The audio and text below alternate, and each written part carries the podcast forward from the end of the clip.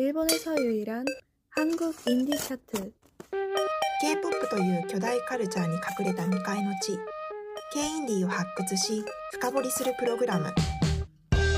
この番組は韓国で唯一の K インディーチャートを通して韓国のインディーズ音楽を紹介する番組今お話ししているのはこの K インディーチャートを運営するアジアの音楽レベル B サイドのセナと ディレクターを、そして放送作家を担当しています、笠松です。よろしくお願いします。よろしくお願いしますお願いします。ありがとうございますようこそそうなんですよ。今までは、まあ、こう番組制作の方で、この K インディーの魅力を伝えるっていうことをしたくて、セナさんのボスでもありますね。ビサイドさんのボスだったりとか、あのずっとお話ししてもらってるバジールズの泉さんとあかりさんに、はいえっとお声掛けをしてこの番組を去年かなぐらいから立ち上げてから制作をしてたんですけれども K インディーに詳しくない人の立場となってちょっとお話もできればなと思いまして出させていただくことになりました。ありがとうございます。よろしくお願いします。笠松さん普段は何をされてるんですか？普段はもう本当にいわゆるあの放送局ラジオ局ですね。で、えっと、ラジオ番組を制作していたり、はい。こういう風な音声コンテンツですね。で、えっと、ディレクターだったりだとかこの番組みたいに、え台本を書いていたりします。へえね、一度せなさんもねラジオにそうです。お邪魔させていただきました。ね、ああいう番組をしていたりするんですけれどちょっとここでは、まあ、そういう面もありつつ K インディーをちょっとセナさんや泉さんあかりさんに学ばさせていただければと思っております。はい。しっかりじゃあ沼ってもらえるように魅力を頑張って伝えていきたいと思いますはい、掘り起こしたいと思いまはい K&D chart. それでは K インディーチャートを紹介していきましょう。この K インディーチャートは韓国ではほぼ各週でベスト30までが公開されていて、日本版だと2週間遅れくらいのタイムラグで公開しています。今回の配信ではボリューム220韓国版で2022年4月11日から4月25日分の K インディーチャートを紹介していきます。結構コンスタントにチャートがリリースされてますよね。そうですね。だいたい月に2回、2週間に1回のペースで出させていただいてます。結構今までも何回か聞いたんですけれどもこの韓国版韓国語でリリースされているものを日本版として出し直すっていうのは結構こう私たちが想像しえないような大変なことがやっぱあるんですよね。そうなんですよ。あの韓国でチャートを運営しているのがミラーボールミュージックっていうとこなんですけど、そこから、えーあの韓国版のチャートを受け取って、それを全部のアルバムとアーティストの名前を日本語か英語に直すんですね。で結構そのバジルーツのあかりさんと泉さんがフォーマットをしっかり作ってくださってるんで、まあそのおかげで楽になってるのはあるんですけどあの新曲が多い回であったりその Spotify に韓国語のまま流通してる曲があったりすると結構大変です。韓国語のまま流通してってどういうことですか、あのこのチャート自体がそのフィジカル、うんうんえーレコードとか CD のものがチャートインしてきたりするので昔リリースされたものがレコードになってそれがチャートインしてると昔のものって結構韓国語曲名とか韓国語のまま流通してることが多いんですよ。そういったものがあるとこれをどう日本語に直すべきかっていうところでだから YouTube とかインターネットとかもインスタとか全部を駆使しながら間違えれないんで結構いろんなところを見ながら訳すことが多いです。そうかそれはそうですよね。うんなんかやっぱ K-POP とかは層が多いんで情報がすごいたくさんある気がしてるんですけど K インディーってねなかなか掘り起こしている方がそんなに多くない印象なのでそうなんですよ。情報を探すのは大変そう。ということで、まあ、あの今までもまあずっとやってきたんですけどそのチャートを使って、えっと、この番組は今の K インディーを紹介しているはい。う感じですね。ということでね。じゃあはい。今回のボリューム220ですかね。の K インディーチャートを紹介していきたいと思います。はい。2022年4月11日から4月25日集計分。K インディーチャートナンバー3は？イェラムのアルバムキャッスルゲラムはですね2017年5月にデビューしたフォークシンガーソングライターです。で透き通っていつつも芯のある声でギターをメインとした楽器構成それからマイナーコードの曲が多いことが特徴です。で友情や恋愛の話というよりかは彼女目線で見た世界それから自分の出来事を歌にしているので詩的な要素が多いこともあ詩的あのポエムのような要素ですねが多いことも特徴の一つなんですが聞く人によってはいろいろ解釈できるような歌詞になってます。で、えーこのアルバムの1曲目に収録されている「海越え」っていう曲があるんですがこれが2019年にリリースされましてあの韓国語の歌詞と日本語の歌詞が混ざった変わった構成をしてるんですね。であの韓国語の歌で歌詞で歌った後にその役を日本語で歌っているような曲になってます。あーなるほど。えじゃあ一つの歌の中でまあ分かる人にとっちゃ同じことを2回言ってるみたいなことですか？そうなんですよ。えー。全く直訳直訳というかその意訳にはなるんですけど。えー、すごい不思議。重複して。そうです。あのメロディーもこうそのままなぞっている感じえのー、曲になってます。えー、なんでそんな日本語をまあ多用してというかそういう楽曲制作をされてるんでしょう？そうあの私も調べてみたところですねあの日本にルーツがあるというわけではなくあの中学生の頃から日本が好きでで高校生の頃から日本語を勉強し始めたっていうことがきっかけみたいです。そうなんだなかなかその韓国語と日本語のミックスってないじゃないですか。で私自身これ初めて聞いたのがあの音楽ストリーミングサイトのアルゴリズムに身を任せていた時なんかいろんな曲を垂れ流しにしていた時だったんですけどこう自分の頭の中でこう韓国語と日本語が混じった曲ってあるなんて思ってないじゃないですか。うんうんうん。だからこう韓国語の曲を聴いてるんだなって思いつつふっと日本語が聞こえた時にちょっと脳内プチパニックになっちゃって 私そうそう私今すごい韓国語が理解できてるのか日本語が聞こえてるのかどっちみたいになっちゃって。あーしかもこれ言語がねより分かる人だから余計意味わかんないですよね。そうそうそうびっくりしました。その日本語も韓国語に聞こえてきそう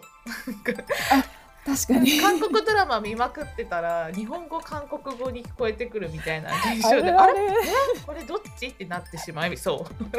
あるあるですよね、あるあるです。すごいなんなんすごい不思議なことされてる不思議なことっていうかなんか新しいことをされてるアーティストさんなんですね。そうですね。結構あの自分あのイェラム自身がいろんなことを自分の思いとかを発信するタイプのアーティストでしてあのいろいろ遡ってみたんですけどあの平和とか環境問題についても自ら発信したりしてるんですね。であの東アジアの各地で国際交流をしながら環境問題を考えたりするみたいなフォーラムがあるんですけどそういったところにも参加してましてこれをきっかけに日本でもイベントとかライブを開催したことがあるみたいなんですね。えどれくらいの年齢の方なんですか？20代です。20代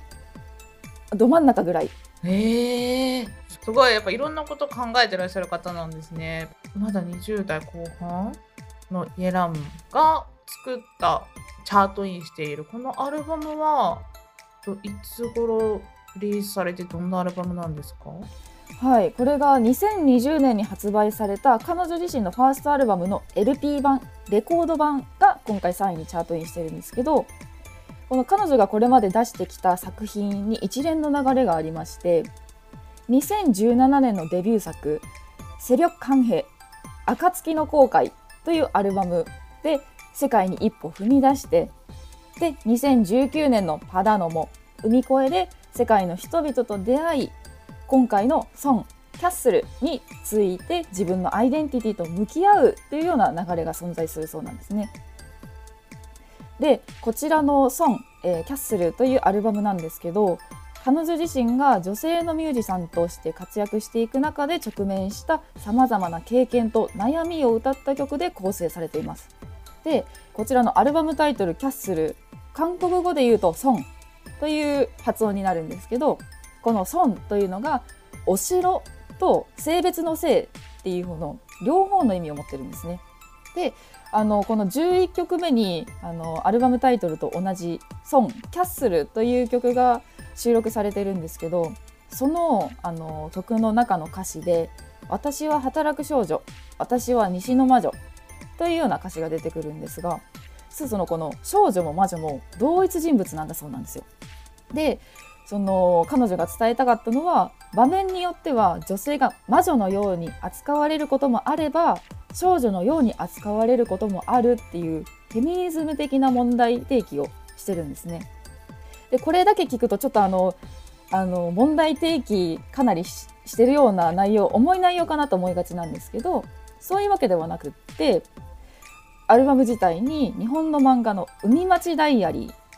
という漫画からインスピレーションを受けて作ったという「A Moon in the Middle of the Day」という曲であったりと星が見えない都会暮らしの寂しさを歌った「ナイト・イン・ソウル」というような女性でなくとも共感できる曲がたくさん入ってるんですね。でこのアルバム自体なんと11曲も入っている盛りだくさんな内容になってます。なるほど。それでは続いて2022年4月11日から4月25日集計分 K インディチャートナンバー2は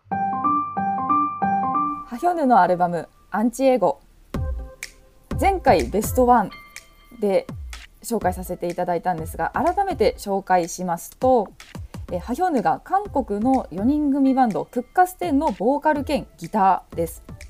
でクッカステンのすべての音楽の作詞作曲編曲を担当しています。でバンドの活動もまあしてますよね。そうですあのもちろん行ってまして単独コンサートからあの最近盛んに行われている音楽フェスの出演まで活躍をしてるんですけどあのメイプルストーリーゲームですねゲームの挿入歌も担当したりしているみたいですゲームみたいなねこんなところにまで使われるってことはよっぽど人気というかみなんか認知度の高いアーティストさんなのかなってすごいそれだけでも伝わってきますね。そうなんですよもちろん韓国だけじゃなくって日本でも有名なもの一つあるんですがなんといってもイテウォンクラスの挿入歌 OST の「ダイヤモンドうんですねうんうんうんうん。」多分聴いたら絶対わかる曲なんですけど見てたら絶対わかりますよね。ですよねうんうんうんうんうんうん。ではその、まあ、OST 参加しているということでハヒョンヌ自身が結構幅広い音域と独特の歌唱法が特徴なのでそういったことからいろんな人気ドラマの OST に参加してるんですね。で韓国ドラマってやっぱり海外でも人気が高いので韓国国内のみならず海外でもたくさんのファンを持つボーカリストです多分知らず知らずのうちに結構 K インディーに触れてる機会って多いと思いますや絶対そうですよね。そう。実は多いんだよっていうことを伝えていきたいなと思いますけど、でこのちょっとさっき音域が広いとかっていう説明ちょっとしたんですけどあの気になりまして音域が広いってどんだけ広いんだと、確かに。はい、調べてみたんですけどなんと公式ホームページに載ってました公式ホームページに載ってるんですか？えはい。紹介文みたいに。そう。紹介文になんと載ってまして、わ あすごい。えー、88鍵盤のピアノ。想像してください。88鍵盤のピアノでいうところの下から63番目の詞え？下から63番目の詞が出るそうなんですよ。うん。かなり高くないですか？うん。だいぶ高い。だいぶ高いですよね。で多分あの YouTube とかで63番目の詞みたいなのやったら出てくると思うんで調べてみてほしいんですけど。で高いのは分かったと。うん。じゃあ低いのはどこまで出るんだって調べてみたらあの実はこれあの公式じゃないんですけどそのあるじゃないですか。ネットで。ちょっと調べたらファンが書いてるよみたいなサイトに載ってたのを探したところ、えー下から13番目の「ラ。えー、すごい。」それぐらい音域帯が広いらしくってなかなか他のアーティストと比べてもここまで広い方はなかなかいないなって思います。公式で言うぐらいなんでかなりのアピールポイントなんだと思うんですけど、うんうんうん。うん、このその今回ランクインしているこのアルバムはどんなアルバムなんですか？はい、えーこちらのアルバムハヒョヌ個人としては3年5ヶ月ぶりに発表された EP となっております。あそうか。バンド活動もしてるからバンドではその間に出してたってことですかねそうですその間に出したりしてたんですけど個人としてあの再度新作が出たよということですでアルバム全体を通して自我に関する話が語られてるんですがエゴだったり強い願望が作り出した嘘の自分こそが警戒するべき敵だよっていうような内容になってます。なんかすごいこの紹介を聞くとちゃんと歌詞まで理解したいという思いがすごい溢れてくるんですがでこれやっぱり作詞作曲もご自身なんですよね？そうです。あの作詞作曲編曲まで全部自分で行ってます。でタイトル曲の「マイ・エネミー」はワンマンのアカペラで歌われている曲なんですけど幅広い音域帯と高い歌唱力を持つハヒョヌだからこそ作り出せるような楽曲になってます。で YouTube にいくつかライブバージョン上がってるんですけど音源かなって思うほどの安定感ででアレンジがちょっと加わったりするじゃないですかライブバージョンってでそういったところでようやくあこれやっぱちゃんと生で歌ってるんだっていう実感できるぐらいのクオリティなんですね。であの EP こちらのアルバムの最後のトラックには「マイ・エネミー」のリミックスバージョンというのが収録されてるんですけどアカペラとはまた違った雰囲気の曲を楽しむことができるんですね。でアカペラの時はこう自分の声の音域でこう重低音とか高音で縦に幅を出している感じがするんですけどリミックスバージョンはですねいろんな楽器があの入ってきてていろんな楽器が重なってきて横に幅ができているような曲に仕上がってますなのでこの2つはぜひ聴き比べをしてみてほしいです確かに聞き比べしたい。やっぱこの先ほどからその歌唱力だったり音域の広さみたいな話が何回か出てたかなと思うんですけどやっぱこうね韓国の音楽っていうと K-POP から入る人が多いかなと思うんですけど K-POP のイメージってなんていうかすごい長い練習期間を得てでなんかこういろんなねレッスンとかを受けてデビューされている。なのですごい歌唱力だったりとかパフォーマンス力だったりだとかいろんな面がすごい高いイメージがあるんですけれどもこれ K インディーって今ジャンルに全部入れてしまっていいのかっていうのもあるんですけどもこういうジャンルこういう音楽をされてる方々もそういう練習期間みたいなのが経てデビューだったりだとかされてる方が多いんですかね。そうですね私が聞く中ではインディーズアーティストの中で練習生期間があったっていう話はほとんどないんですね。であのあくまで個人的な意見ではあるんですけどその日本の音楽シーンに比べて芸大とか音大出身のアーティストとかバンドマンが多いなっていう風に感じてまして日本って結構その学業と両立部活動とかも積極的に行うじゃないですか。うん。例えばあのサークルで組んだものがそのままうんうんうん。あのプロに行ったよみたいな話もよく聞いたりするんですけど韓国ってどちらかというとその何かを一つ極めるみたいなタイプの人が多いんじゃないかなっていうふうに思っててなんかしかもあれですよね。韓国って日本みたいに部活動っていうのがあんまりないですよね。もう部活そうなんか日本みたいにこうふわっと部活やってますっていうのはありえないっていうかやるんだったらもう何ですかプロみたいなそう。ぐらい真剣にやらないといけないパターンが多いですもんね。そうです。もうあんまりないっていうかほぼなくって。うんうん。もう部活さたた例えば運動選手運動頑張るよって子だったらもう勉強はほぼ捨てる。みたいな。だから確かに今まで紹介してきてもらったアーティストランクインしてきたアーティストの方も音大だったりだとかそういうところ出身っていう話が確かによく出てた気がしますね。そうですね。私が今までおすすめですとかって紹介してきたアーティストの中でも例えばソウルの芸大出身でそこの同期で組んだよみたいなアーティストも結構いるので。学問として学業として音楽とかも学んでデビューする人が多いうんですね。うーんなるほどなるほど。そう。ただですねこのハヒョヌはあの、うん音大出身ではないそうです、天性のものなんですかね。うん。天性のものなのかなそれでは続いて2022年4月11日から4月25日集計分 K-IND チャートナンバーワンは。赤穂思春期のアルバム「ソウル」2016年にデビューしたシンガーソングライター。彼女はデビュー前は路上ライブや学園祭での演奏などをしてまして韓国で人気オーディション番組スーパースター系や k p o p スターにも出演の経験があります。2019年からは赤穂思春期という名前で日本国内でも活躍をしてます。赤星俊樹さん。えー、日本でもデビューされていると。これ赤穂思春期はどういうふうに書くんですか？えー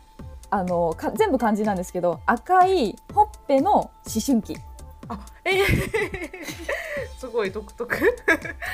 韓国語でそのまま「ボイパイガンサチュンギ」って書くんですけどうんうん。それがもう直訳日本にそのまま直訳したら赤穂思春期になったっていう感じです。なるほどなるほどそういうことなんですね。えなんで日本でデビュー？結構その日本あの韓国で発売したものが日本国内でも影響があったっていうのもあると思うんですけど。でその韓国で出した EP とかシングルを日本で日本語で歌ってるっていう曲をいろいろ出してるんですよ。ああなんていう曲をリリースされてるんですか？そうですね、えっと、EP のタイトルで言うと「レッドプラネット」その「レッドプラネット」に入ってるのがあの一番多分有名な「宇宙をあげる」っていう曲が入っていたりとか「私の思春期へ」とか「ラブ」それから「私だけ春」っていうようなシングルを出してます。どういうアーティストなんですか？はい、えー彼女はですね声とか発音にかなり特徴のある歌い方をするんですけどでそれが、まあ、魅力でもあるんですね。ででもその発音が独特すぎて間違えた歌詞をファンが覚えてしまうっていうちょっとした事件が起こってしまうのが よく話題になるんですけど例えば「Cause I'm a pilot」えーなぜなら私はパイロットだから」っていう歌詞があるんですけどそれがサマーパーティーに聞こえるんですよ。え？聞こえるらしいんですよ。でこれが本当で。うんうんうんうん。であのー私も実際にそうやって聞こえてたんですよ。サマーパーティーなんちゃらって歌ってるんだと思ったら実は違ってこれだけじゃないのであの他にもいろいろあってもうぜひその自分が思ってる歌詞と違うって思いながら歌詞を見ながら歌を聴いてほしいアーティストで。すご自身的にはいいんですかねそれで。話題にもなるからいいんじゃないかなと思うんなるですはいあのーもちろんこういったちょっと面白いじゃないですけどこういった場所だけじゃなくって私がこのボーカルと同世代なんですけどちょうどその思春期から青年あたりの年代の心に響く曲が本当に多いんですよ。あの飾りのない言葉で歌われているので本当にその同じ年代としては共感ができて私も含め彼女の曲から勇気をもらっている人も多いんじゃないかなと思います。じゃあ今回のこのチャートインしたアルバムはどんなアルバムなんですか？はい、えー彼女の新作新アルバムですね4月20日に発売されたアルバムなんですけどあってことはこれね4月11日から4月25日の集計したチャートなんでもうリリースしてすぐにナンバーワンに入ったってことですね。おおうん、発売するや否やって感じですあーじゃあすごいやっぱ支持がすごい高いんですね。であの内容としましては彼女はもともと地方の出身なんですけど上京したての頃に全てが輝いて見えたソウルに疲れてしまったとことがあったんですね。でそこからかなりの時間が経って再びソウルを見つめ直した時あやっぱりソウルは美しいところなんだなって改めて思ってソウルがどれほど美しい都市なのかみんなに見せたいという思いで作られたのがこのアルバム「ソウル」です。であのタイトル曲「ソウル」なんですけど、えーまさにその感情が込められてる曲で個人的にはこのアルバムの中で最も赤頬思春期らしい曲だなっていう風に感じるんですね。うん、というのもあの聴き心地の良いミディアムテンポであったりとか全体的に弾けるような爽やかなギターサウンドあとはフィンガースナップとかクラップあの拍手の効果音ですね指パッチンとか拍手の効果音とか8ビートのベースとかそういった部分からかなり赤頬思春期らしさが感じられるんですよ。であの4月20日リリースって言ったんですけどもうとても爽やかな曲に仕上がってるので初夏4月から5月にかけての新たな定番曲になりそうだなと個人的に感じてます。今回そのねタイトルアルバムタイトルが「ソウル」っていうまあ要は日本でいう東京みたいなことかなと思うんですけど、そうですね。うん、なんか日本も東京っていうタイトルの楽曲はたくさんあってもうコンピレーションアルバムとしてリリースされちゃうぐらい東京って曲がすごくたくさんあるなと思っていてしかもそれもどれも名曲って言われるものが多いなと思うんですけどやっぱ韓国でもそういう意味合いななんか象徴としてソウルっていう言葉をタイトルとして使う楽曲が多かったりするんですか？そうですね多いです。うんあの韓国の音楽ストリーミングサイトで「ソウル」って検索してみたんですけどかなり出てきたんですね。へえ私もあんまりその「ソウル」っていうのを意識しながら聞いたことはなかったんですけどうんこうバーって見ると知った名前とか知った曲名たくさん出てきて。でこの K インディーにちょっと絡めて言うとシプセンチであったりコムジョンチマそれからヒョゴよくこのチャートでも名前が上がるアーティストたちもソウル滞在の歌を出してます。やっぱりテーマにしやすかったり、まあ、私も地方出身なので地方出身者からしたらなんかちょっとやっぱ特別な場所みたいな都市はあるかなっていうのがありますよね。今回のこのアルバムはタイトルアルバムタイトルが「ソウル」ってことで、まあ、タイトル曲も「ソウル」っていうことなんですけど、まあ、アルバム全体がやっぱソウルに絡んでるソウルっていうかそういうそのなんかソウルというものをメタファーとしたなんか楽曲がたくさん入ってるってことなんですかね？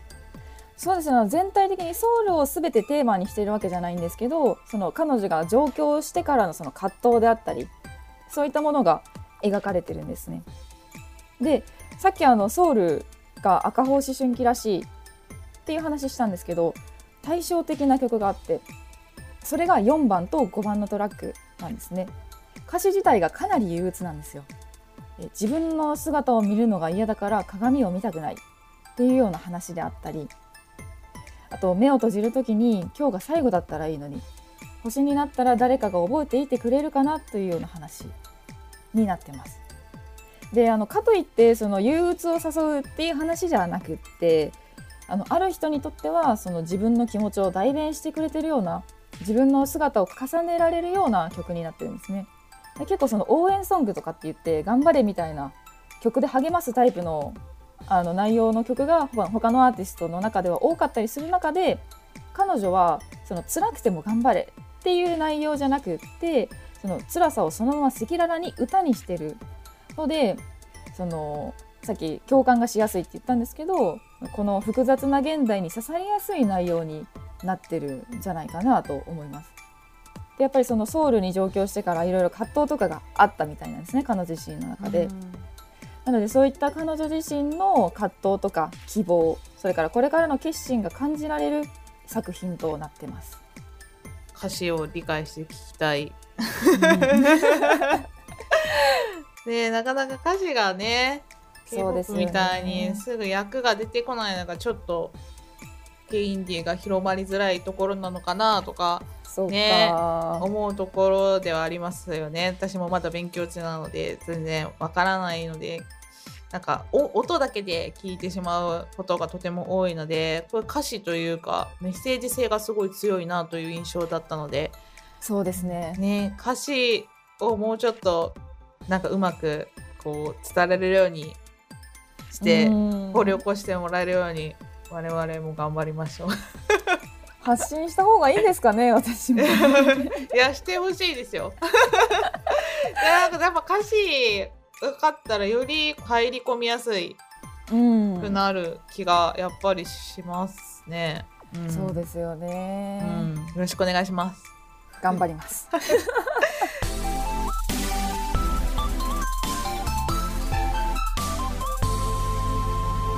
K Indie Chart. バジールーツの泉です。え今回からは私がトップ13の中からおすすめのアルバムをご紹介したいと思います。えこのコーナーではですね、えチャート初登場の作品からピックアップしたいなと思うんですけれども、今回は7位にチャートインしたパテコのブレンディットノイズをご紹介したいと思います。ヒップホップ R&B シーンで頭角を現す28歳の音楽プロデューサー、パテコの、えー初となるフルアルバムです。でパテコといえば、えー日韓で活動中のラッパーティヘクとのコラボ曲、おはようマイナイトが TikTok など SNS で昨年ヒットし、知名度を一気に広げたことでも話題となっています。で、このアルバム、ブレンディットノイズなんですけれども、まあとにかくこのアルバムに関わった、えーキャストが、えー豪華なのが、まあ、特徴かなと思います。えーフィーチャリングにはゴールド、そして高等ラッパー4出身のジェハ、そして、えー、ショーミーザマニー10出身のアウリル・ゴートやカーキ、他には以前ご紹介したキカコで、えー共演している JC ユカやキッドワインなど、えー総勢12組がそれぞれ各曲の制作から参加しています。で、まあ、アルバム全体の話なんですけど、まあ、一通りこう、聞くと、まあ、かなりこう、客演アーティストそれぞれのキャラクターもあるなと感じつつも、まあ、とにかくこう、あどけなさと、ちょっとこう、成熟した感じが介在しているというか、まあ、全体として綺麗にまとまっている、まあ、まさにこう、まあ、ブレンディットな、えー感じがある、そんなアルバムとなっています。で、そして、まあ、こう、客演アーティストのラインナップを見ていると、まあ、このパイロットのレーベル代表コールド、そして、まあ、レーベル加入前から様々なアーティストとコラボしてきたパテコ、まあ、それぞれで関わりのある人が、まあ、名を連ねていまして、っていうところも、まあ、この新たに3月からレーベルに所属することになって、まあ、交流を広げて、そこからさらにこう、また自分自身のこう音楽をこう突き詰めているのかなという、いうふうに感じる、えーそんなパテコの今の現在地というか、まあそんなところも、えーこのアルバムを通して伺えるかなと思います。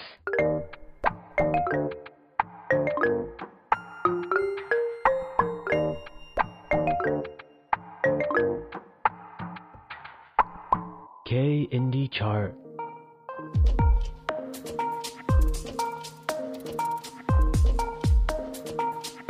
までチャートを通して K インディを聞いていただきましたがいかがでしたでしょうか？なんか今回インタビュアー的な MC 的なところ立ち位置をやらせてもらっていろいろお話をより深く掘り下げて聞くことができてとても良かったなというのでやっぱちょっと歌詞は知りたいので皆さん 皆さんそうですね。お願いします。ちょっと方法を探してみます。でまあそういうなねいろんなこう K インディーのあの掘り起こしてらっしゃるビサイトさんがなんかリリースがまたあるんですよね。はい、そうです。ありがとうございます。えー本日7月20日にですね、K インディーズシリーズ B333 の第7弾が発売となりました。はい、えー今回はですね、夏に聴きたい R&B 特集として、えーソサムエル、オゾン、オーシャンフロムザブルーのラインナップとなってます。この K インディーシリーズ B333 っていうのは7インチのレコードでリリースするシリーズで今回はこの3組をピックアップして1枚ずつ各アーティストでリリースしてるするってことですよね。そうです。あのアーティストの楽曲、過去に発売した楽曲になるんですが、ねなるんですが、そういった曲を7インチの形で3組同時リリースしてます。で、これまでですね、あの男性ソロアーティストっていうシリーズが実はなかったんですけど、今回男性ソロアーティストということで、なかなか新しさを感じてもらえるんじゃないかなというようなラインナップになってます。で、えーアーティストなんですが、ソサムエルはですね、スカイハイトリプル A のそうです。あー、うんうん、の楽曲にプロデュースで参加したりですとかあとはオゾンというアーティストはですね数々の人気ドラマ OST に参加してるんですよえー、じゃあ聞いたことある人もいるかもしれないですよね。検索ワードを入力してくださいっていうドラマはいはいはい。見ました？見ました見ました。そういったドラマの OST に参加してたりとかあとは「オーシャン・フロム・ザ・ブルー」まだ日本ではあまり知っている方が少ないかなとも思うんですけどデビューからまだ日は浅いにもかかわらず海外公演ヨーロッパの方で公演を行ったりするなど国内外で幅広く活躍をしているアーティストたちなんですね。でこちらがですね HMV レコードショップ各店舗の店頭に並んでいるほかインターネットでも購入が可能なのでぜひチェックしていただければと思いますあとですねあのアーティストの B サイド裏面ですね。裏面が感じ。じられるインタビューも、えー B サイドの公式 YouTube で公開されているのでぜひこちらもチェックしてみてくださいおすごい。このリリースに関してのインタビューってことですか？